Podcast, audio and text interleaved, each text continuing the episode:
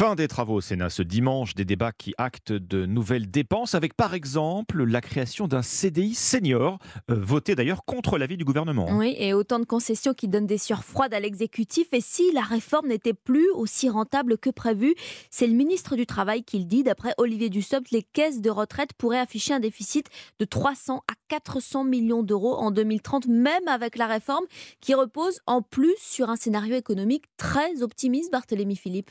Oui, le chiffrage de la réforme repose sur une croissance de 1% et sur le plein emploi à la fin du quinquennat, c'est-à-dire un taux de chômage de moins de 5% contre plus de 7% aujourd'hui. Sans ces conditions, la réforme sera moins efficace que prévu, comme l'explique l'économiste Anne-Sophie Alsif. Peut-être que ce ne sera pas 13 milliards, peut-être que ce sera moins. Il y aura des marges de manœuvre budgétaires. Après, est-ce que ce sera assez ou pas pour combler? Oui, si c'est le scénario du gouvernement qui se produit, et non si euh, voilà, il y a d'autres facteurs euh, conjoncturels qui viennent gripper la croissance ou les autres indicateurs. Ce qui peut faire vraiment dérailler le scénario, c'est en effet d'avoir euh, une nouvelle crise et donc on tombe en récession. Aujourd'hui, la plupart des économistes tablent sur une croissance inférieure aux prévisions de l'exécutif. En ce qui concerne le taux de chômage, les estimations restent au-dessus de 7% d'ici la fin du quinquennat.